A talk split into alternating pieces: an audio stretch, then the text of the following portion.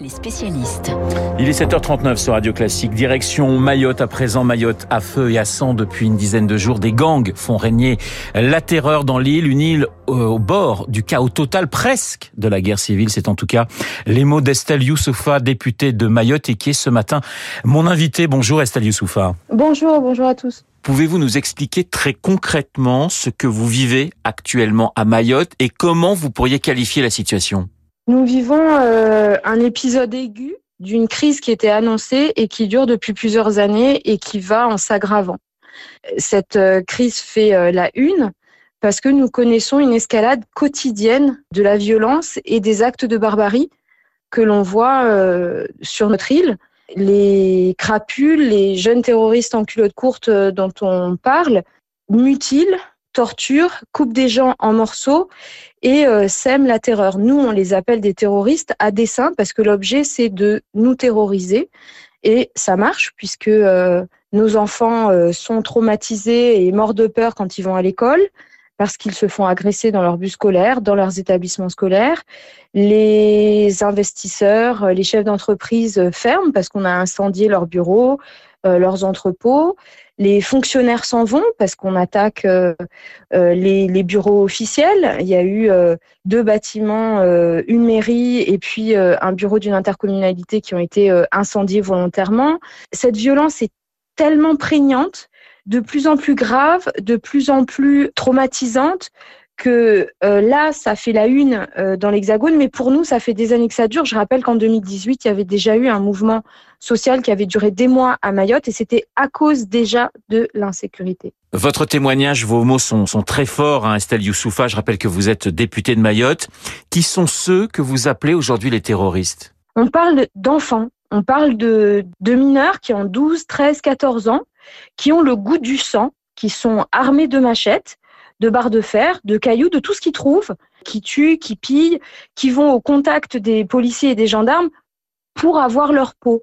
Et pourtant, ce sont des mineurs, la plupart en situation irrégulière, des jeunes Comoriens qui sont entrés ou nés à Mayotte, qui n'ont pas de papier, qui sont inexpulsables parce qu'ils sont mineurs, qui n'ont plus de parents parce que leurs parents ont été expulsés. Donc ce sont des mineurs isolés qui se sont constitués en bandes qui euh, sont euh, enragés contre euh, la société, qui pour certains sont manipulés par des adultes qui les utilisent pour le trafic humain qui est mis en place à Mayotte, pour le vol organisé qui est mis en place à Mayotte, pour cette politique de la terreur qui vise à nous chasser, nous, de notre île. Cette survie à Mayotte, elle est plus possible, donc les gens s'en vont. Donc pour vous, ce qui se passe actuellement est intimement lié à l'immigration clandestine? C'est impossible de parler de la violence qu'on subit à Mayotte sans évoquer et constater le lien avec l'immigration clandestine comorienne.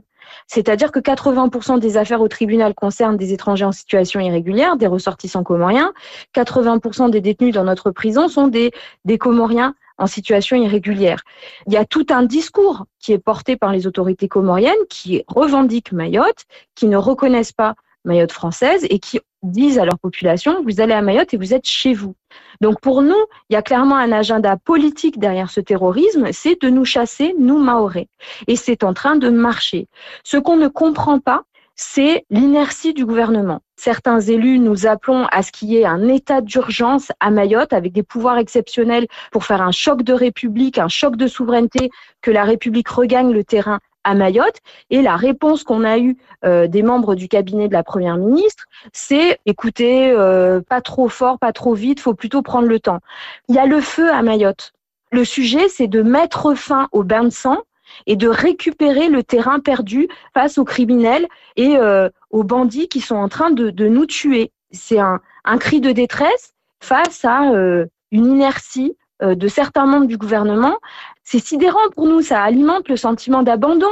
La République ne peut pas laisser un département français basculer en zone de non-droit. Et réunion hein, d'ailleurs hier à, Matignon, mais manifestement vous n'avez pas obtenu les réponses que vous souhaitez. Justement pour vous, Estelle Youssoufa, la priorité c'est quoi? C'est quoi la première mesure qu'il faut prendre? On sait que le RAID est sur place. Vous souhaitez la présence de l'armée dans votre île?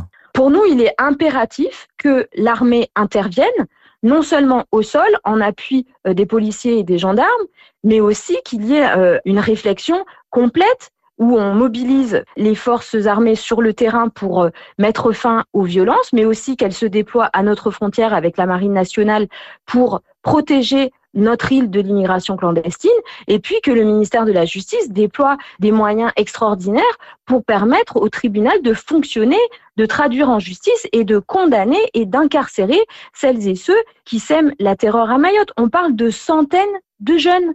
Je, ne comprends pas comment est-ce que le reste du pays peut nous regarder, nous et nos enfants, être attaqués à la machette et se dire ça va se régler tout seul. Réfléchissons-y.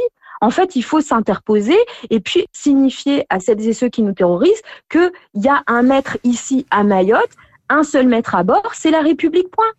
Merci euh, Estelle Youssoufa d'avoir été ce matin sur Radio Classique. Les mots très forts et très directs de la députée de Mayotte dans Les spécialistes. Dans un instant, le journal imprévisible de Marc Bourreau.